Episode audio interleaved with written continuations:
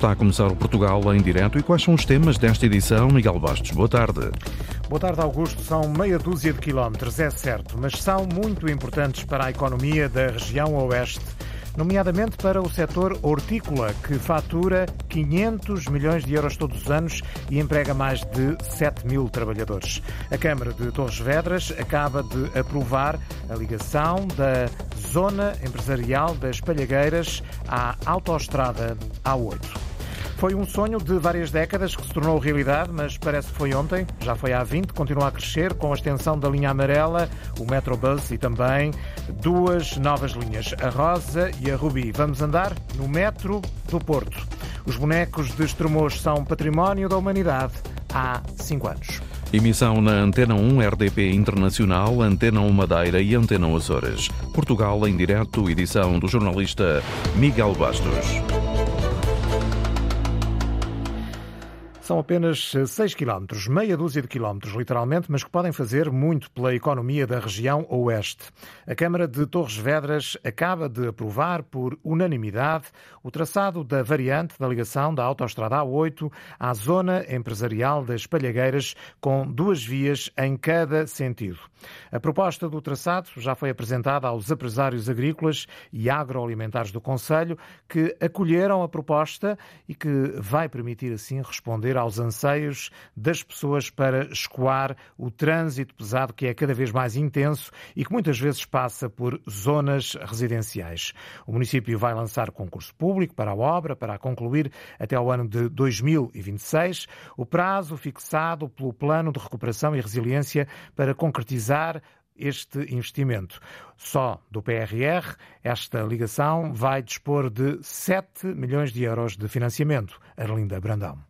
São meia dúzia de quilómetros, mas que vão encurtar distâncias. Nós somos uh, um dos conselhos, se não o conselho com maior produção hortícola uh, do país. Esta via vai servir para que toda aquela zona seja dotada de, de, de, uma via uma via qualificada. Francisco Martins, vereador de Obras e Infraestruturas Municipais da Câmara de Torres Vedras. Não só desta zona, é importante dizer, não só nesta zona de Palhagueiras, mas também de uma zona que está um pouco mais a sul da zona de Palhagueiras, que é uma zona da Paul, da Fonte Grada, da Ponte Rol, que também tem um tecido empresarial muito forte, que depois também será com novas vias a serem, a serem projetadas e construídas que também irão fazer esta ligação. No fim, tudo isto se integra num plano uh, de, de, no fim de mobilidade uh, de, e de, de, de, desenvolvimento do nosso, do nosso Conselho. A nova variante, com duas vias em cada sentido e com uma ligação à autoestrada mais eficaz,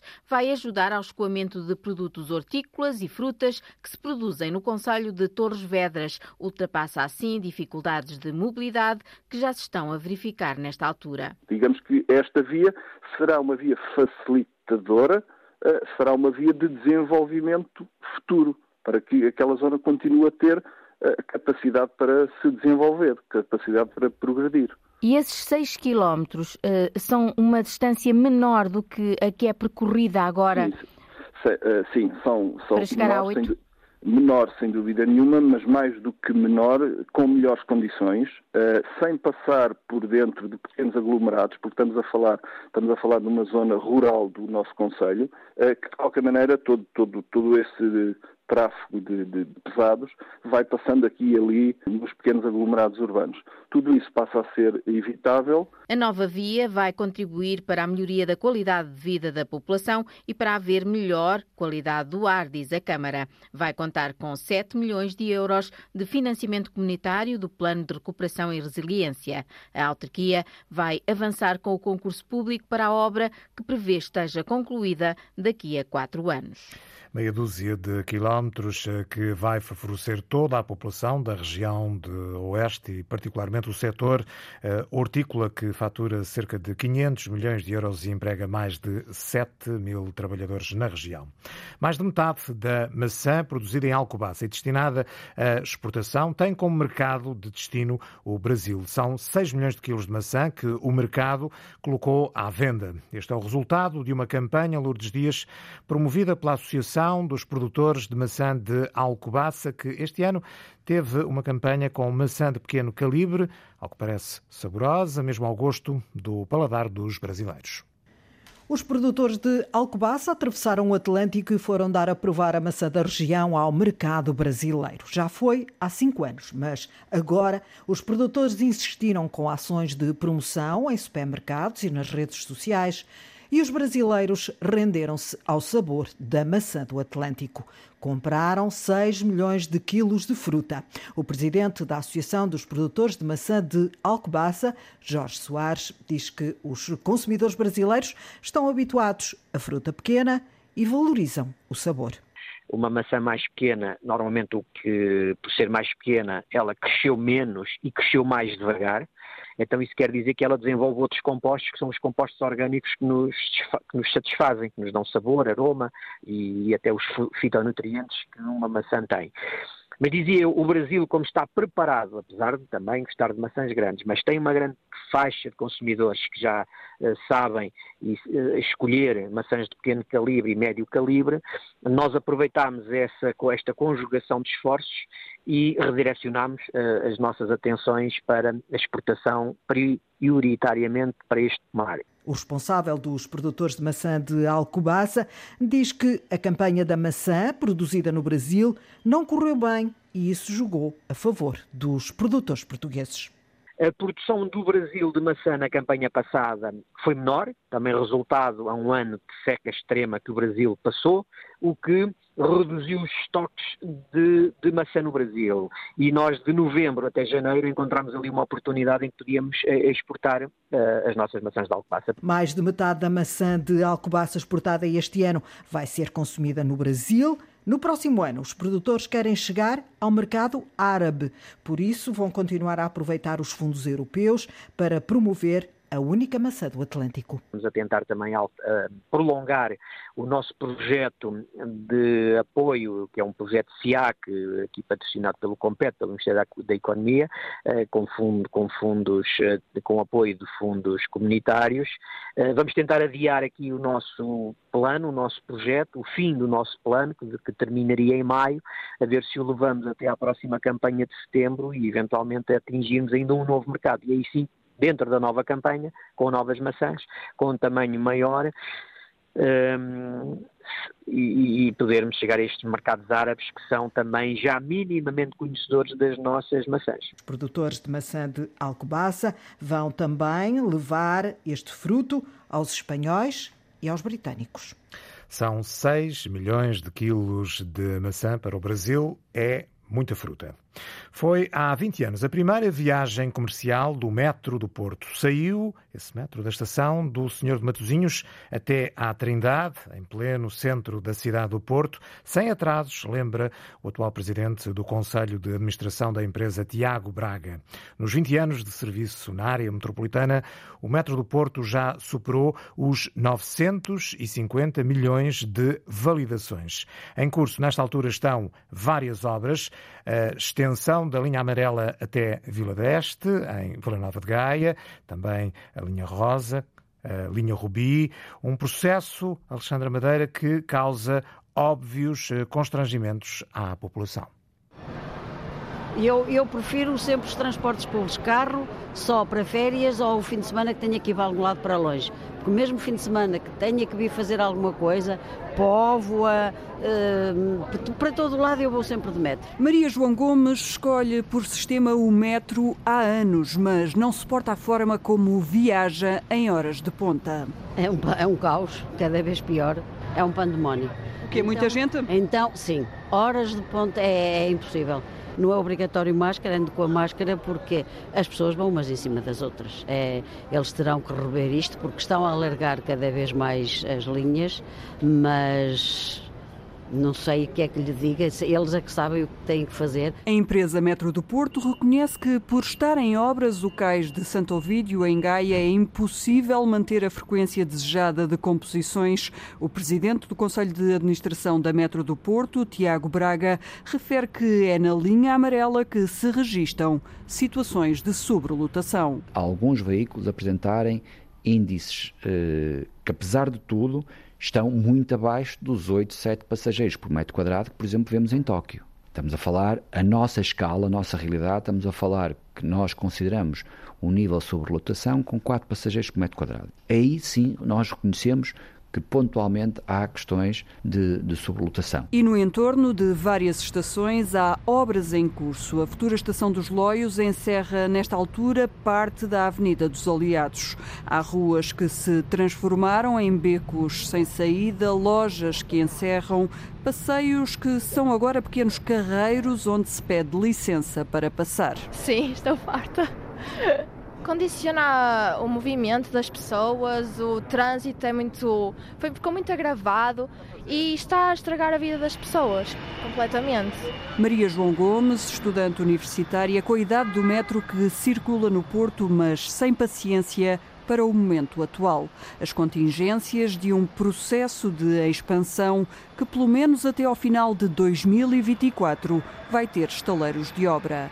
Tiago Braga, o presidente da Metro do Porto, afirma que é por se querer muito e melhor. Nós hoje, olhando para a obra e vendo aquilo que foi o período de consignação, temos um atraso de ter cerca de três meses. Portanto, é disso que estamos a falar. Com esta ambição, de facto, de transformar ou seja, quanto mais ambiciosos nós somos de transformar a cidade, acabamos por ser mais disruptivos na transformação dessa cidade, pelo menos durante a fase de construção.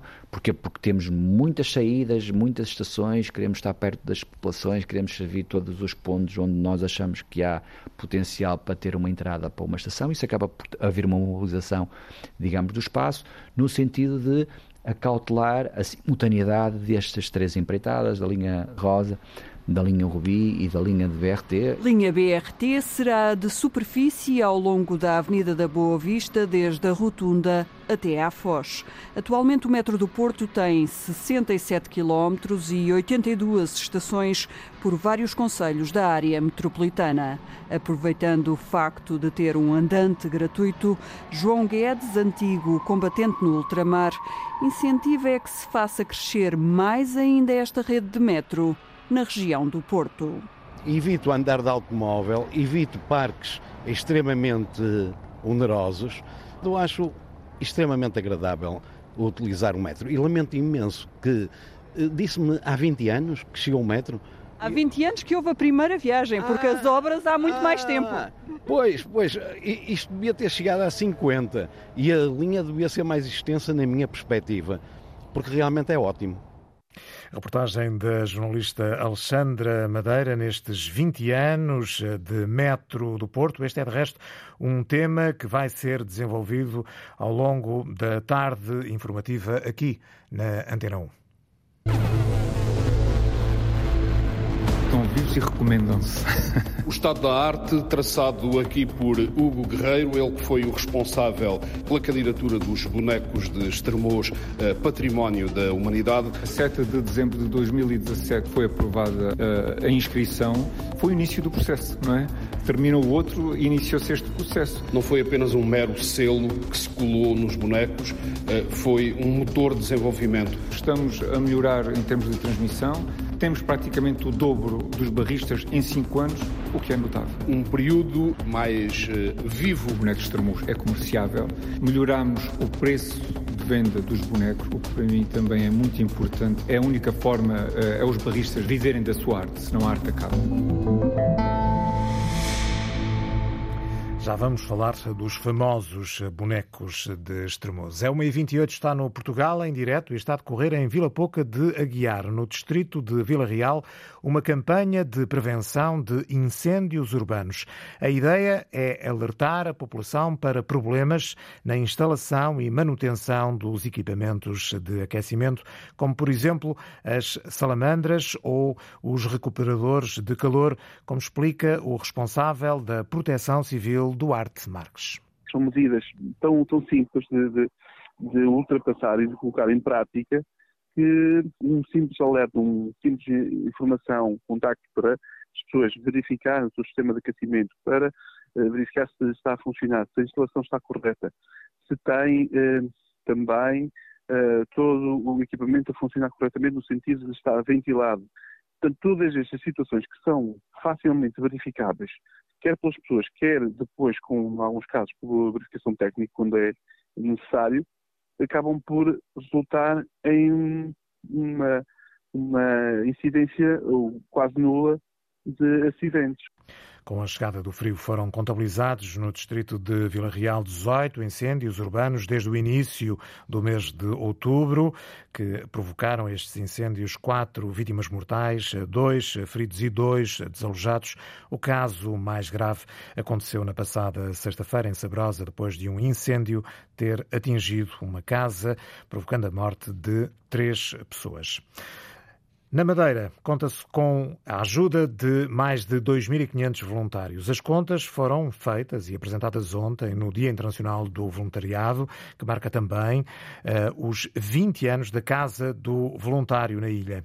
Uh, esta data foi assinalada, Pedro Felipe Costa, com uma cerimónia onde foram entregues mais de uma centena de cartões de voluntário e onde se apelou, sobretudo aos jovens, que façam mais voluntariado.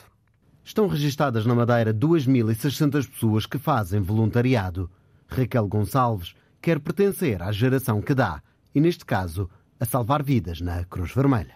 É sempre uma grande ajuda para quem precisa de nós e que neste momento é uma geração que está mais virada para o receber e não para o dar e nós queremos também passar a palavra que, que o dar faz parte e que, que nos traz muitas coisas maravilhosas também para nós como, como indivíduos. Ser voluntário é trabalhar sem esperar nada em troca. É o caso de Maria Reynolds, responsável no CASA, Centro de Apoio ao Sem-Abrigo, onde não basta querer ajudar, é preciso que haja na dispensa. Eu trabalho com 441 agregado familiar, que vai a 2 mil e tal ou 3 mil e tal pessoas. Estamos numa fase difícil, que eu, por exemplo, hoje só dei massas, arroz e esparguete e pãozinho. Não tivemos leite, não tínhamos iogurtes, só dei isto. Agora estamos numa fase difícil. Celebra-se agora o Dia Internacional do Voluntário e também os 20 anos da Casa do Voluntário na Madeira. A Presidente, Helena Correia, destaca que estão registados 2.600 voluntários, mas são precisos agora mais jovens. São 1.600 regulares e os outros 1.000 pontuais, portanto, ao fim e ao cabo é 2.600 a grande maioria é entre os 35, 55, depois tem aquela faixa dos 65 para cima, que é aquelas pessoas que vão para a reforma, mas que têm muito tempo livre e procuram fazer voluntariado. Agora, o que estaríamos em 2023 também era captar mais jovens. Neste momento não temos tantos jovens como gostaria. Uma forma de atrair os mais jovens é através da atribuição do cartão de voluntariado. Na festa de aniversário dos 20 anos, foram atribuídos 125 cartões com vantagens e descontos apenas para quem é voluntário. Os voluntários estão distribuídos por mais de meia centena de instituições. Os bonecos de Estremoz são património da humanidade há cinco anos. A data vai ser assinalada esta tarde, às seis da tarde, com uma cerimónia no Salão Nobre da Câmara Municipal. Vamos antecipar, Paulo Nobre. Estamos, eh, cinco anos depois, no centro interpretativo do boneco de Estremoz, que eh, cresceu exatamente depois desta eh, classificação. Hugo Guerreiro foi o grande artífice de toda esta candidatura e que continua ligado aos bonecos de Estremoz e a este plano de salvaguarda que começa precisamente aqui neste centro interpretativo. Cinco anos depois, Hugo Guerreiro o que é que se pode dizer dos bonecos de Estremoz? Uh, estão mais vivos? Posso dizer que estão vivos e recomendam-se. estão vivos e recomendam-se. Melhoramos a visibilidade do boneco de Estremoz e hoje todos conhecem o boneco de Estremoz de norte a sul do país, mas melhoramos uh, uh, aquele que era de facto o grande objetivo desta inscrição uh, na Unesco, que era a, a transmissão. É de facto muito importante termos passado de oito barristas já para 13 certificados e temos quatro na calha potencialmente uh, certificáveis, digamos assim. Eles vendem a sua produção, melhoramos o preço de venda dos bonecos, o que para mim também é muito importante porque é a única forma, é os barristas viverem da sua arte, senão a arte acaba, é? para que eles consigam viver inteiramente desta arte e não apenas como um part-time. E depois, em termos de turismo cultural, há mais gente a visitar-nos por causa dos bonecos. Uh, uh, houve museus fundados porque tínhamos esse selo Unesco. Obviamente, podemos dizer que eh, não apenas pelos bonecos, claro está, mas toda a conjuntura favorável que foi criada por esta visibilidade ajudou, de facto, a atrair investimentos. Portanto, pode dizer-se, o Guerreiro, que esta, esta classificação da Unesco, eh, há cinco anos, não foi apenas um mero selo uh, que se colou nos bonecos, uh, foi um motor de desenvolvimento. E era esse também um dos grandes objetivos que o plano de salvaguarda, assim que a 7 de dezembro de 2017 uh, foi aprovada a inscrição, foi o início do processo, não é? Terminou o outro e iniciou-se este processo.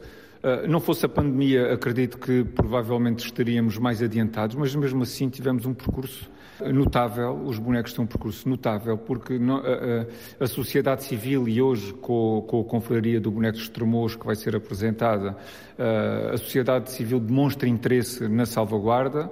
Claro está, podemos estar mais presentes em feiras, infelizmente falta de bonecos, eles não estão tanto, mas precisamos de melhorar isso. Precisamos de melhorar também alguma comunicação externa para dar mais visibilidade a este património extra, extra Portugal. O estado da arte, traçado aqui por Hugo Guerreiro, ele que foi o responsável uh, pela candidatura dos bonecos de Estremoz uh, Património da Humanidade, hoje vive-se, como ouvimos aqui, um período mais mais uh, vivo, mais brilhante uh, neste, na carreira destes bonecos de Estremoz, que são uma tradição desde o século XVII. Figurado em barro de Estremoz, mas realmente eles são conhecidos é como bonecos, bonecos de Estremoz. Esta produção foi classificada como Património Cultural e Material da Humanidade pela Unesco em 7 de dezembro de 2017.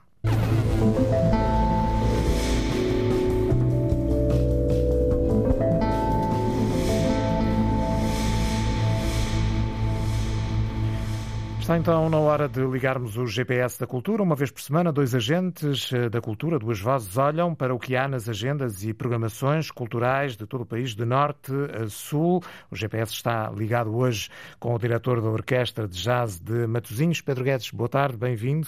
Boa e tarde. também, obrigado. E com a diretora artística do Luca, Susana Menezes. Boa tarde e bem-vinda também. Olá, Viva. Boa tarde. Luca é uma espécie de abreviatura, Susana começa por si, se calhar, uma espécie de abreviatura para Teatro Luís de Camões. O Luca mora em Lisboa, é o único teatro do país que tem uma programação exclusiva para crianças e jovens. É, é ele próprio, novo e gaiato, foi inaugurado em 2018. O que é que se pode ver por estes dias neste teatro, Susana? Por estes dias e até ao dia 18 de dezembro pode-se ver um espetáculo uh, da Companhia Formiga Atómica, é o um, Estado do Mundo Quando Acordas. Na verdade é uma reposição, este projeto foi uma, um, uma coprodução que fizemos com a Formiga Atómica e com o Teatro de La Ville uh, e também com uh, uma estrutura do norte do país um, que são, portanto, que essa estrutura aí que reúne vários conselhos, paredes de cora, uh, enfim, uma, uma zona, uma série de, de, de, de, cidades que existem no norte do país, que também coproduziram este espetáculo e é por isso que, ele, que hoje estamos a conseguir apresentá-lo e ele vai lá à cena pela segunda vez e com imenso orgulho. Quem é que vai ao Luca habitualmente? Os mais novos, claro, provavelmente acompanhados de, de adultos, mas há, há pessoas mais velhas que vão uh, ao teatro Luca, uh, mesmo que já não sejam crianças? Sim, nós temos uh, muitos adultos que vêm, enfim, porque querem conhecer o trabalho artístico de outros artistas que trabalham para crianças. Um, temos pessoas também muito ligadas à faculdade, temos alunos do ensino superior que nos visitam também com alguma regularidade, nomeadamente alguns também um, do Porto e do sul do, e do sul do país porque, enfim, o Luca de facto é o único teatro do país municipal com uma programação exclusivamente dedicada às crianças e aos jovens. E aquilo que nós perseguimos e que faz parte da nossa missão é, por um lado, dedicarmos a, a, a convidar artistas e a procurar propostas artísticas que de algum modo apresentem o mundo atual às crianças com as linguagens próprias da contemporaneidade e por outro Uh, também convidar artistas para, para, para as referidas criações, ou seja, fazer este, este, este papel público e, e, e, importante de apoio às artes e de apoio também aos artistas através da sua contratação. Portanto, por um lado, apresentar programação às crianças e aos jovens e, por outro, também trabalhar com os, os artistas deste tempo.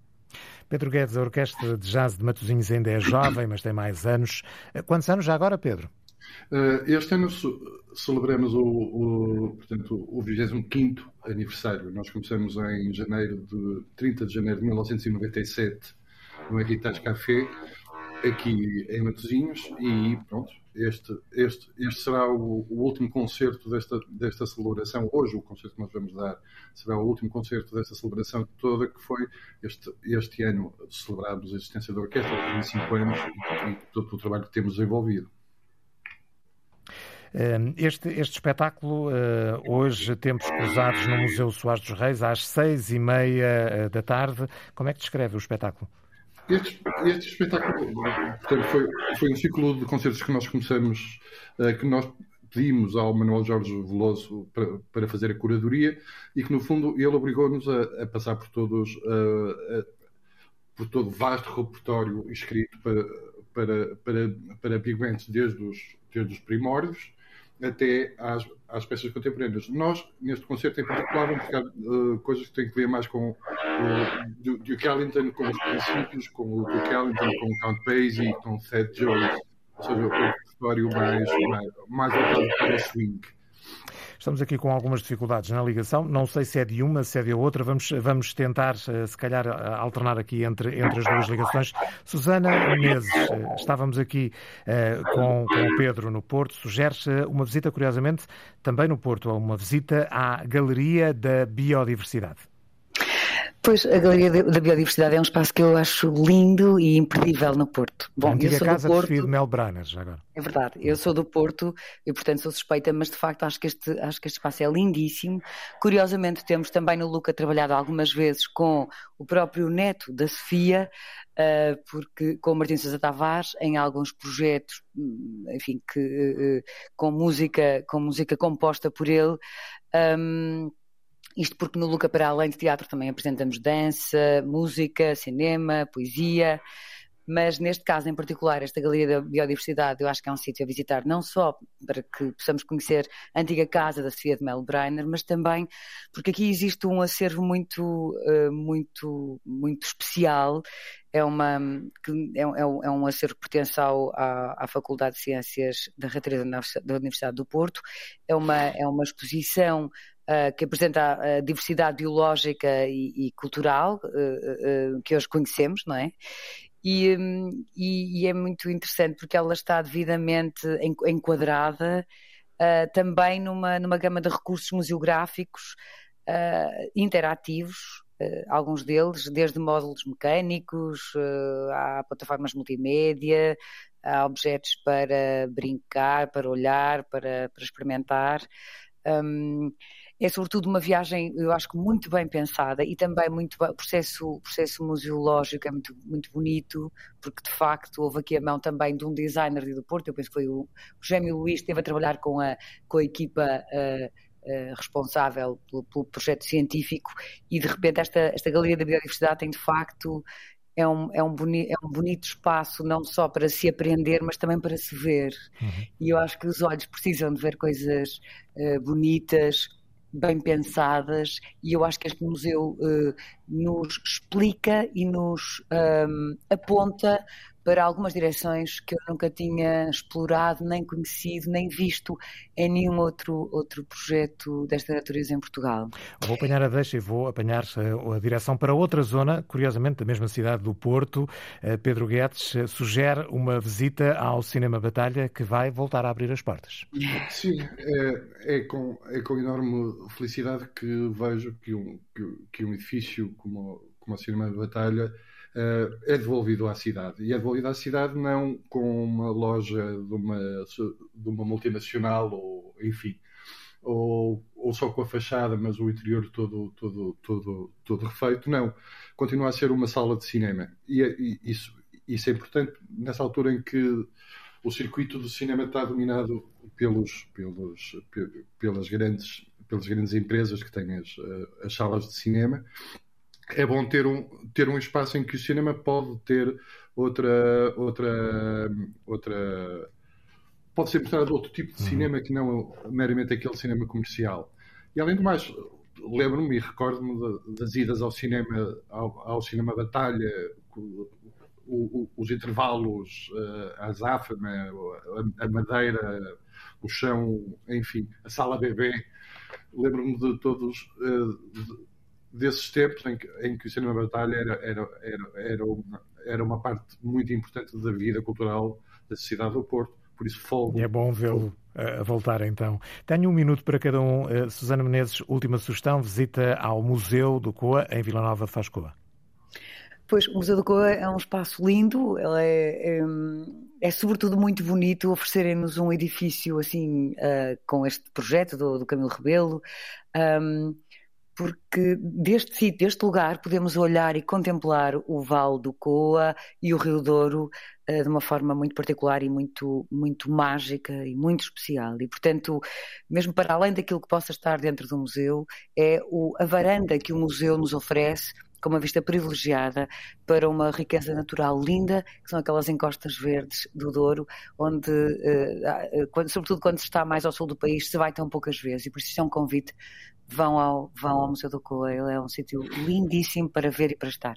A última sugestão, Pedro Guedes, a orquestra vai ao mercado de Matosinhos. Sim, nós, nós, nós enquanto instituição temos, temos o grande objetivo é, é, é a, a, parte de desenvolvimento artístico, ou seja, artisticamente a orquestra tem que, tem, tem que estar uh, no topo, mas, mas, nós, mas nós também uh, pensamos que a música também pode ser um momento de partilha e de fruição. E então surgiu a ideia da criação desta orquestra de, de famílias de Matosinhos. São 50 participantes, são 18 famílias, 18 agregados familiares, que se juntam quinzenalmente no estúdio da orquestra para, para, para, para, para, para, para passar um tempo lúdico uh, através da música. Uh, neste dia 17 de dezembro, uh, pelas 12 horas, no Mercado de Matosinhos, vão apresentar o trabalho que têm feito nos últimos tempos e eu penso que é, que é, que é, que é sempre um, um, um, um, espetáculo diferente por causa do, do facto de serem uh, famílias e serem. Desta componente de participação e de, e de, emoção também. Exatamente. Agradeço a Pedro Guedes, diretor da Orquestra de Jazz de Matosinhos e também à diretora artística do Luca, uh, Pedro Guedes e uh, Susana Menezes. Obrigado pelas vossas sugestões. Boa tarde. Obrigada, boa tarde. Muito obrigado.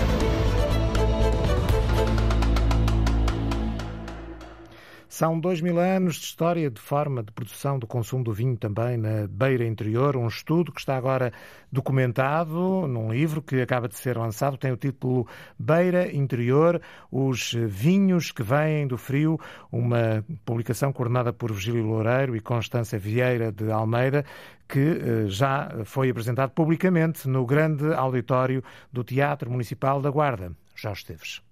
Já com o livro recebido à entrada do Teatro Municipal da Guarda nas mãos, a preencherem várias filas do grande auditório, produtores vitivinícolas, agentes económicos do setor, especialistas e autarcas de alguns dos 20 conselhos que integram a Rota dos Vinhos da Beira Interior. Nas duas poltronas colocadas no palco, os dois coautores coordenadores da obra, Beira Interior, Os Vinhos que Vêm do Frio.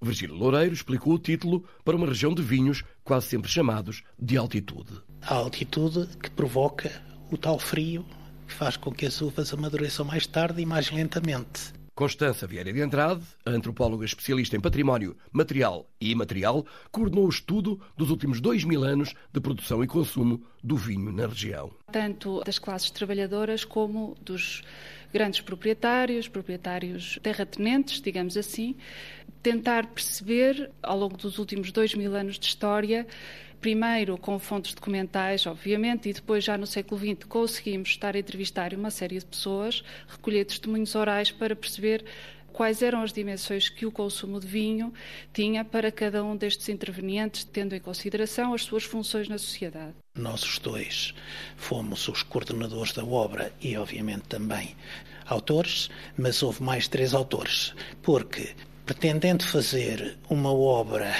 que abordasse quase todo o espectro do mundo do vinho, eh, era preciso ter um historiador profissional e ter especialistas na área da eh, geografia, dos solos, do clima, da paisagem, da vegetação. Foi aí que entraram o historiador Vítor Teixeira e os especialistas em agronomia e ambiente Pedro Arsénio e Manuel Madeira.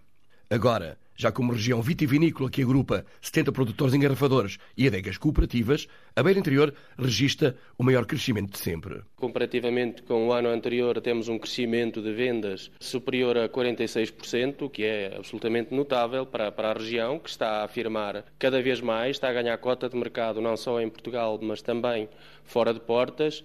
Nós temos neste momento cerca de 30% dos vinhos da Beira Interior são vendidos para, para, para mercado de exportação, portanto, uma em cada três garrafas vai para a exportação, para mais de 30 países e temos vindo eh, felizmente, ano após ano, a ganhar cota de mercado, a ganhar alguma notoriedade. Rodolfo Queiroz é o presidente da Comissão Vitivinícola Regional da Beira Interior e conta com a obra, agora apresentada, como mais um instrumento promocional. É mais um documento que vai servir certamente de base até para, em termos comerciais, os nossos eh, associados poderem ter aqui mais argumentos de, de, de venda dos nossos vinhos na, nos mais diversos mercados. E temos também um potencial enorme que está a crescer bastante, que são os vinhos biológicos, portanto, os vinhos que vêm do frio, porque o frio também mata grande parte das doenças e, portanto, é a região Posso lhe dizer que tem mais de mil hectares em agricultura eh, biológica, a vinha da região, dos cerca de 13 mil hectares que temos. Tudo retratado num grande livro de capa dura, com quase 400 páginas de texto e fotos, que documentam a produção dos vinhos, que vem do frio. Agora em livro. Na Quinta do Almaraz, em Almada, regressam as escavações arqueológicas. Este sítio, classificado de interesse público, Paula Verã, já permite visitas guiadas. Basta marcar com antecedência para poder acompanhar os trabalhos arqueológicos das equipas que estão no terreno na Quinta do Almaraz, em Almada. Neste local foi encontrado, na década de 80, um dos mais vastos e melhor conservados povoados da Idade do Ferro, de toda a zona ocidental da Península Ibérica. São estruturas habitacionais e defensivas marcadas pela influência fenícia como nos explica Ana Cristina Pais, diretora do Departamento de Cultura da Autarquia de Almada. É uma área arqueológica, é um sítio classificado, é imóvel de interesse público, neste caso sítio de interesse público, porque é um sítio arqueológico, e aquilo que nós neste momento lá temos é aquilo que é um dos mais importantes eh, contextos eh, fenícios em Portugal. A ideia é manter as escavações neste local e no futuro criar uma espécie de museu a céu aberto. Temos vindo a cada ano a aumentar os espaços, as áreas escavadas, dentro daquilo que são as possibilidades que temos com os investigadores com que, com que estamos a trabalhar. Estamos a trabalhar num projeto de execução que vai dar origem à requalificação daquela envolvente toda. No fundo, vai, vai, vai haver uma grande intervenção de arquitetura paisagista que nos vai permitir repor caminhos, eh, consolidar taludes, enfim, sem nunca interferir com a questão da reserva arqueológica e das áreas onde a intervenção arqueológica está a acontecer. No fundo, qual é a ideia da, da Câmara para o Almaraz? É um grande parque arqueológico, ou seja, um museu a céu aberto. É um museu a céu aberto. Almada é um local com vários achados arqueológicos, caso por exemplo em Cacilhas, de umas salgas romanas. Onde se produzia o garum, aquela iguaria que os romanos exportavam para todo lado. E o que é que se aproveitou para fazer? Não conseguimos mostrá-las todas, porque a extensão é grande. Vai haver ali uma estrutura de cobertura em vidro que tem que ter suportes, tem que ter apoios. Pode ser mais um polo é mais um polo, Sim, porque esse então é um sítio classificado, é património nacional. Almada tem a organização de museu polonucleados, ou seja, é uma estrutura em que há um museu principal com vários polos. No caso de Covas de Pão, fomos descobrir uns buracos no chão. São silos escavados em época medieval, são buracos, na verdade, escavados na rocha, que depois serviam para armazenar cereais. E depois levavam umas tampas que podiam ser ou de madeira ou às vezes de pedra, que tapavam isto. Eles eram selados a seguir com argamassas, porque não podia entrar ar, não é? Nem ar, nem bichos, nomeadamente os, os roedores que estariam muito dispostos a, a, ter aqui os seus rapastos. As explicações de Ana Cristina Pais, diretora do Departamento de Cultura da Câmara Municipal de Almada. Uma cidade com várias camadas arqueológicas que contam a história de quem a povoou ao longo dos séculos. Terminamos assim em Almada, no distrito de Setúbal. Amanhã não há Portugal em direto. Regressamos sexta-feira. Boa tarde. Bom feriado.